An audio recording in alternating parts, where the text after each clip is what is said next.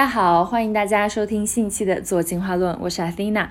嗯，大家新年快乐！这应该是我们二零二一年开年以来第一期新的节目。啊，今天想要更新的这个话题，其实是在我做年终总结的时候想到的一个主题。嗯，就是我在二零二零年年初的时候，呃，设立了很多就我这一年的愿望。然后我发现其中有很多条的我完成度非常非常高，而他们好像都建立在同一个基础上，就是我其中写了一条，我希望在二零二零年的时候，我能够真正的学会什么叫做自我滋养，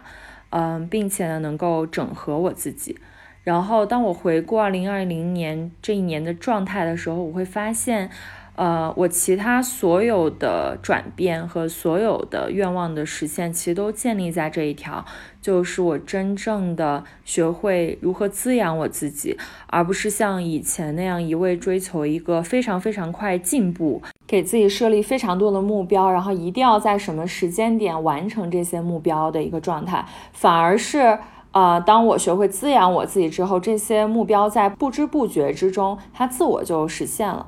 并且呢，在这个过程中，我处于一个非常平和、流动、幸福、喜悦的一个状态，而不是像以前，呃，非常焦虑，然后很多恐惧，很想要控制一个事情的那样一种焦灼的状态。然后碰巧呢，这一周，嗯，我有朋友送我的一本新年礼物，是一本书，有关这个，呃，自我探索、自我成长的一本书。然后在这本书里。嗯，就提到了一个关于这个自我发展的一个模型，一个心理学模型。那在看了这个模型之后，我终于理解了为什么当我学会自我滋养之后，我可以处在一个更好的状态里，并且还能实现很多关于自我成长的一个希望和更快速的一个自我流动和转变。在我过去很长久的一段时间以来，可能和大多数人一样，都是在追求一种。嗯，不断的超越自己，不断的进化，不断的想要让自己变得更好的一个状态，这本身不是一个坏事，但是呢，却发现，在这样的一个状态里，我其实没有达到一个真正的平和和幸福。就其实我所谓的以前的这种自我成长。和自我进化的一个状态，它其实是在这个书这个模型里探讨来看，它其实是一个自我憎恨的模式。为什么说是自我憎恨呢？嗯，在这个书里，他提出了有关于自我的三个状态，分别叫做真实我、理想我和现实我。这三个我分别是什么意思呢？它不是说我们就精神分裂分裂出三个人。而是说，呃，它是我们人在不同情境下的一种存存在的状态。那真实我呢？它其实是我们在生命之初，就我们刚刚出生还是一个小婴儿的时候，最最本真的那个我的状态。你可以把它理解为，嗯，它是你的灵魂。它是你没有受过这个外界环境任何的影响、任何的改变，你从一开始出生就具备的那个独一无二的、最真实的你的那个本性，这个叫做真实我。那第二个我呢，叫做理想我。为什么会有理想我的这个存在呢？其实就是当我们出生在这个世界之后。呃，我们的父母呢，就大多数在我们还小的时候就会想，哎，我们这孩子长大之后，他可以成为什么样的人？嗯，我们到底怎么样能够实现一个成就，能够超越我们的父母？所以我们的父母就会开始思考说，哎，怎么样能够帮助我的孩子去成长和发展，能够达到我想要他成为的这样一个状态或者这样一个目标？而这个就启动了一个非常诡异的一个动力机制，就是。当我的我们的父母在期盼我们成功，我们成为一个非常好的人的同时，他们也会经常对我们当下的一些可能呃非常本真的一些行为表示不满啊，比如说可能我们小时候从小表现出来我们自己特别活泼好动，但我们的父母期待我们成为一个成熟稳重的人，他就会在我们无意识的活泼好动，然后话很多的时候，呃教训我们说。你不应该这样子，你应该要怎么样？而这种所谓的应该的这种想法、这种期许这样的一个机制，在我们成长过程中就会被我们内化，啊，就内化了成为一个把我们从真实我引导向发展理想我的这样一个状态中。因为在我们小时候，就是孩子他是一个相对于父母没有什么权利的一个呃存在的一个状态，我们需要去让我们的父母支持我、爱护我们，以觉得安全。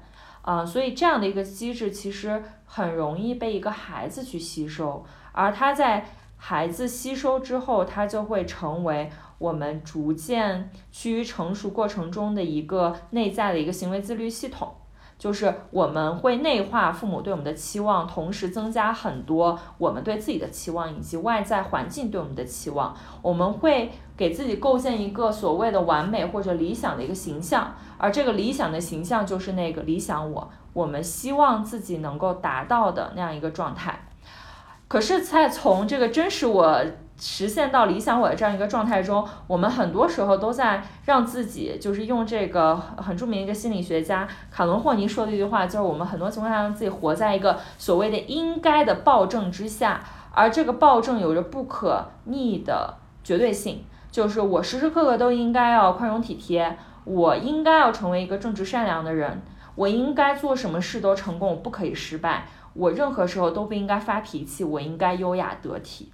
可是这样的一种绝对化的应该是注定会走向失败的，因为没有一个人是可以像机器一样时时刻刻都做到这种应该的。而当我们无法实现我们理想我这种时时刻刻应该的状态的时候，就会坠落成为那第三个我的状态，就叫做现实我。现实我是存在于理想我和真实我中间的一个状态，就是我既无法。完完全全活出最本真的我，我也没有办法去实现那个理想我的状态。这个时候就是现在这个情况下的我，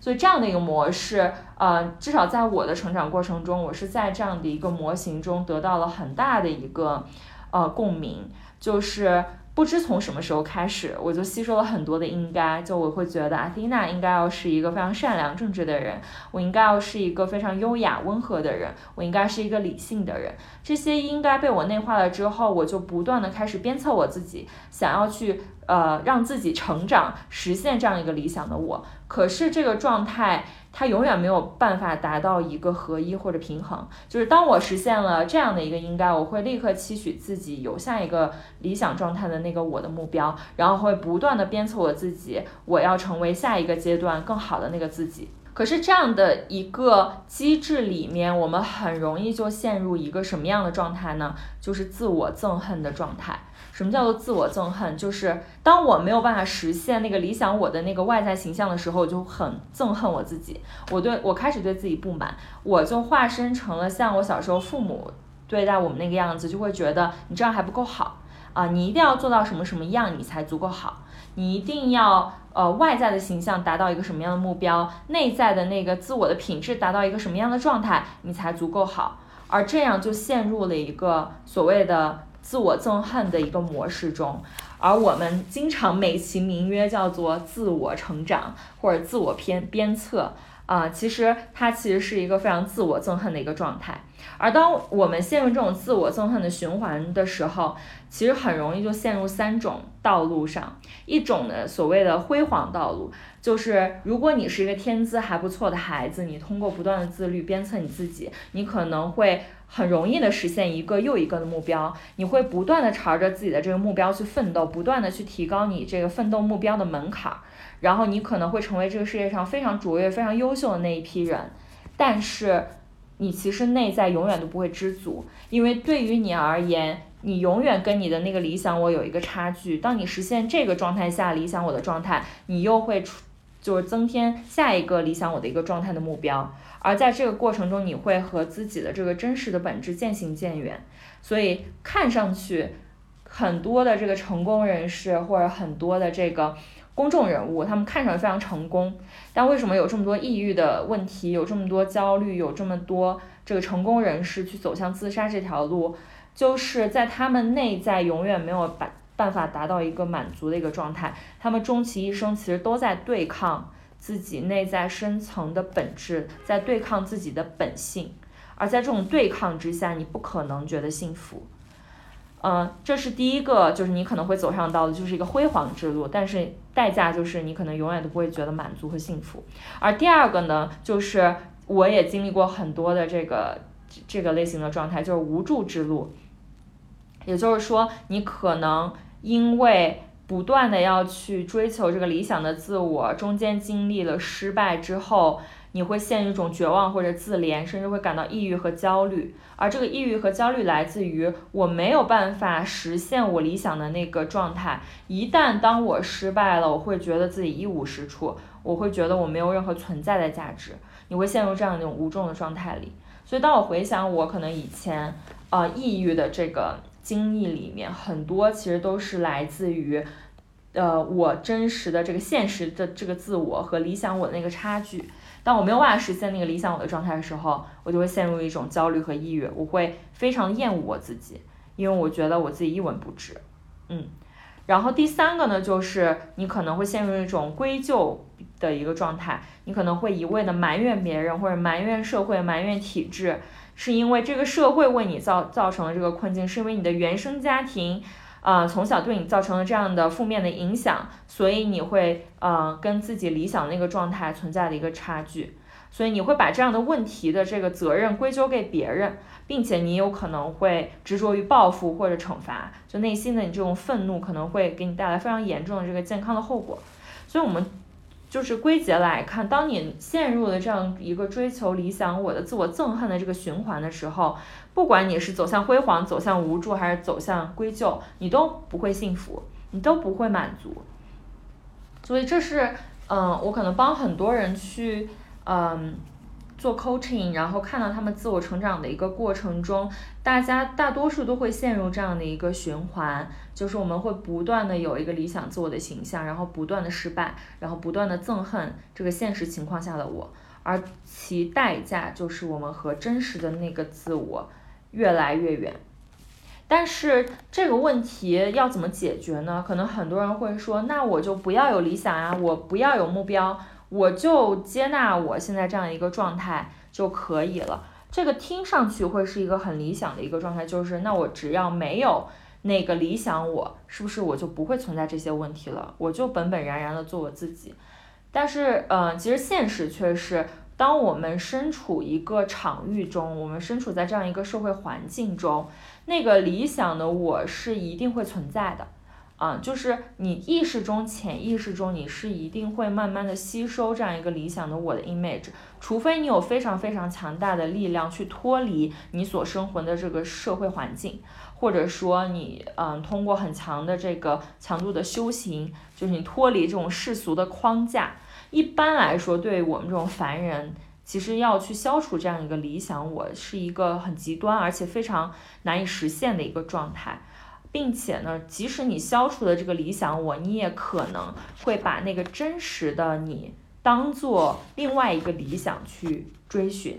因为当你试图否定理想我的时候，你你是一定会失败的啊，最后可能会使你转而去追求我要做真实的我自己，我就是要做成这个样子，而这会成为你的另外一个理想。所以，真正要走的路，不是说我们怎么样去不断消除我们自己的目标，我们就放弃掉自我成长或者自我进化，而是选择我们要用一个什么样的方式去看待和对待这三个我之间的关系。既然我们已经存在了真实我、理想我和现实我这三个我的状态的一个分化，我们究竟用什么样的一个模式是更能够有益于我们身心发展的呢？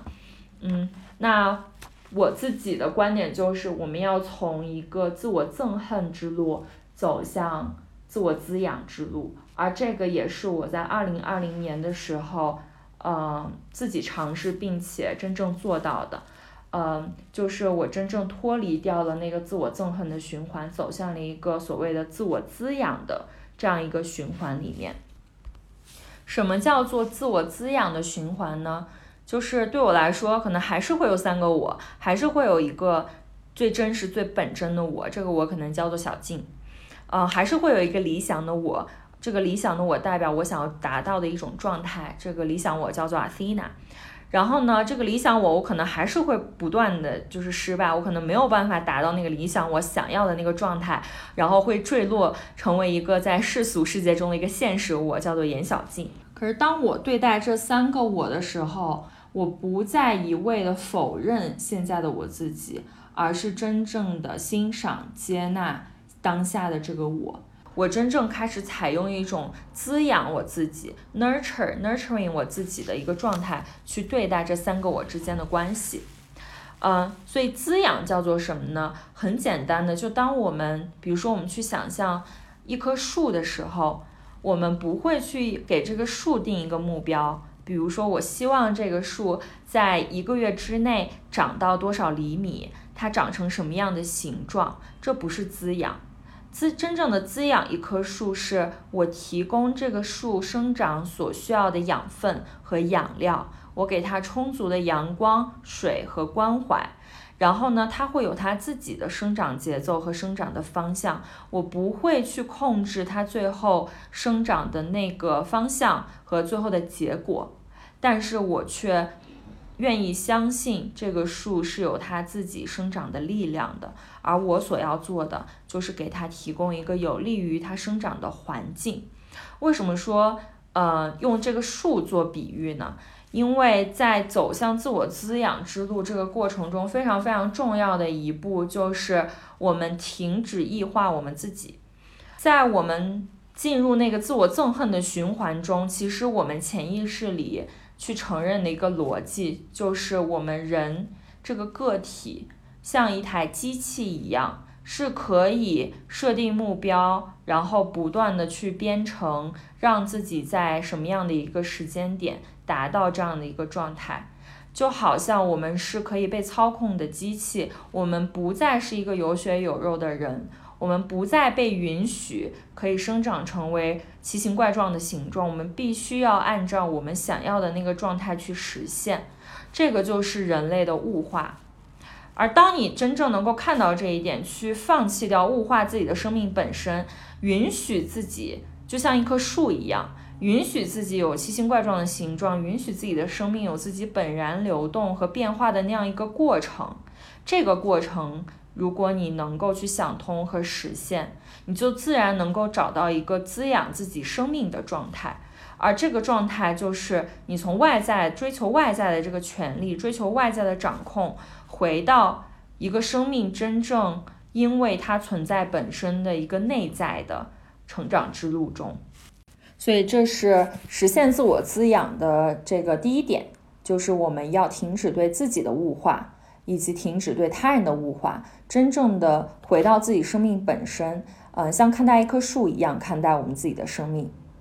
那么，走向自我滋养之路的第二点呢，就是我们需要去发展自己的内在精神力量。我们在这个一个自我憎恨的一个循环里，其实我们潜意识里是有一个信念，这个信念就是我们需要追求更多的外在的权利，以获得对自己内在生命的一种掌控感。我们从小其实就很容易接受一个教育，就是我们人生是充满问题的。啊，我当下的这个状态是不好的，我当下的这个状态是一个威胁或者一个问题，而要解决当下这个问题的解决之道，就是去掌握更多的权利。啊，所以我们会不自觉的去接受说，我们要去赚更多的钱，我们要有更高的社会地位，我们要让自己变得更好、更优秀。呃，通过去积累这些权利来，呃，获取对我们生命和其他生命的掌控力。但其实这种获得权利呢，它其实是在掩盖和抵抗我们最根本的这种存在焦虑。当我们越来越有掌控力的时候，看上去我们好像啊，生活会变得更好，我们可以掌握我们的关系，我可以掌握我的工作，我可以掌握我的生活。但其实我们还是在一种被焦虑和恐惧驱动的一个状态。呃，我们。内心深处其实掩藏着深深的这样一种呃恐惧，反而会让我们更加害怕去失去自己通过这个权利已经获得的所有的一切，所以我们还是会在一种自我憎恨、一种非常焦灼的一个状态之中。而要把自己拧转到一个自我滋养的状态，就是我们要把自己的力量从外在的这个场域中吸收回来，去真正发展在我们自己存在生命本身的这样一种力量。相信权力的人会视我们的人生为逆境，而相信力量的人会愿意参与到我们自己生命的这个历程中。就即使我们会体验到痛苦不安，呃，我们。呃，会脆弱，但是我们都能够去拥抱这些生命中的经历和喜乐。我们会安住在当下，这个是呃，把我们自己转化成一个滋养的一个状态，非常重要的一步。那还有第三个呢，就是除了我们自己，嗯，对自己状态的一种转变和改善之外，我们还可以去通过构建一个更加滋养我们自己的外在环境，呃，让我们自己更加被这个 nurture 到。一个呢，就是。呃，我们一定要去跟这个能够滋养到我们的人在一起。就我在二零二零年的时候，会嗯发现自己的身体开始自动会呃远离一些关系，远离一些人。然后在年初我去这个日本培训的时候，当时呃我们就是有一个来自澳大利亚的一个 coach。啊，他其实是我的一个导师吧，然后他就有一次写邮件给我说，说阿菲娜，你要确保你身边是。围绕着一批能够让你快乐、能够呃滋养到你、能够呃支持你的人，你要去远离那些让你觉得非常痛苦、让你觉得你的生活充满问题的人。其实当时我还有点嗤之以鼻，我会觉得说，呃，其实很多人在我们生命中出现，给我们制造一些问题，反而是让我们更加有成长的机会。而到现在，我再去回想这句话，我会觉得这句话充满的哲理。其实，当我们去吸引那些或者保留那些让我们生命中充满了负负面能量。充满了不安的人的时候，是我们自己在制造这样的阻碍，是我们自己相信说，我只有通过非常非常的刻苦，我只有让我现在的生活充满了问题，然后我去解决这样的问题，我才能达到一个更加好的生命状态。而选择一种自我滋养的态度，是说我让我自己作为一棵小树，有一个让我更加舒服，让我更加能够有力量去成长为一个更好的我的一个环境。而在这样的一个环境里，我身边的人是第一能够接纳和欣赏当下这个最本真的我的，他不会为我自己的存在制造更多的焦虑。第二呢，他能给我更多的力量、更多的信心去面对我们生活中的这些阻碍，让我相信我是有这样的一个内在力量，我的存在是有力量去克服这些阻碍的。然后第三个呢，就是他们能够激励和滋养我们成为一个更好的人，而不是一味的觉得你还不够好，你要变成什么样子，他们才会接纳和欣赏你。所以，嗯，当我自己实现这样一个转变之后，我会发现现在我身边真正离我非常亲近的人是能够滋养到我生命的人，跟他们在一起我会非常自在，我会非常的放松，而且我觉得我的生命充满了爱和这个光。呃，让我时时刻刻都有力量去面临一些外在环境带给我的阻碍。我的关系本身不会给我带来更多的障碍或者焦虑，而他们是真正能够滋养我，让我自己变得更好的啊，这样一一群人。所以我觉得这个是特别重要的一点，就是大家可以去回顾自留在自己身边亲近的人，你的朋友、你的家人、你的关系，到底他们是不是能够滋养到你？他们到底是为了你的存在制造了更多的焦虑，还是他们真正就接纳你最本真的你，而且给你力量去发展一个超越现在的你的这样一个状态？他们给你的这种动力不应该是一种恐慌或者恐惧，而应该给你这种稳稳的爱的支撑。这个才是一个滋养的关系、滋养的环境应该带来的一种状态。那最后一个呢，就是我们可以去梳理一下，我到底有哪些事情是能够滋养到我们生命、给我们能量的。嗯，可能对于我来说，嗯，在我生命中非常重要的就是怎么样让我觉得我的生命是更有质量的，就是更加有能量、更加有爱，然后以及我自己更加有智慧。所以我会去倾向于做更多能够呃带给我更好的这个 energy、更好的能量，让我感觉到被爱。以及让我觉得我在不断的吸收更好、更高的智慧的这些活动去做，比如说我自己现在做的这个事业，嗯，关于这个赋能女性的事业，每当我做完跟这个东西相关的事情，我没有觉得被消耗，反而是觉得，哎，我更有能量了，我更加有力量了，我更加去认可我自己存在的价值了。但是，比如说我去做一个我完全没有任何兴趣的工作。呃，我觉得他在消耗我，它是没有办法让我成为一个更好的我自己，它是没有办法支撑我去进化的，因为我的生命能量在被消耗，而没有被滋养。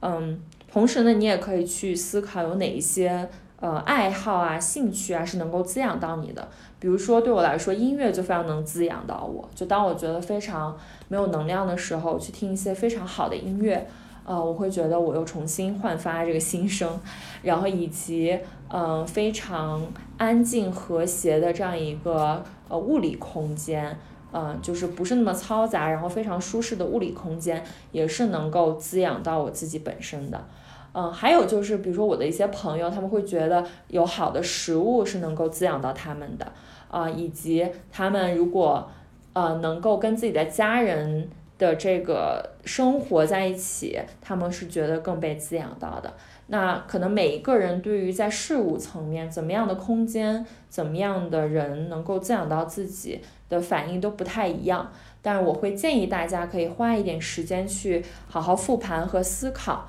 在你当下的生命中有哪一些是在消耗你的，嗯，有哪一些是真正在滋养你的。然后我们可以进行一波这个断舍离，去真正构建一个能够滋养我们自我成长的关系，呃，和这个身边的环境。而在这个层面，你是要发展足够对自我的认知的，就是你要去回归到你自己内在内心，去问自己：对于我来说，究竟什么才是我生命的养料？什么是那那个阳光？什么是那个水？什么是那个肥料？然后尽可能的让自己生命中去充盈这些养分，啊，你才能够像一个就是茁壮成长的小树一样去去生长，啊，去枝繁叶茂。那今天的节目就到这里啦，非常感谢大家的收听啊！希望二零二一年自我进化论也能够继续持续的滋养到大家，然后陪伴大家自我成长。感谢大家的收听，拜拜。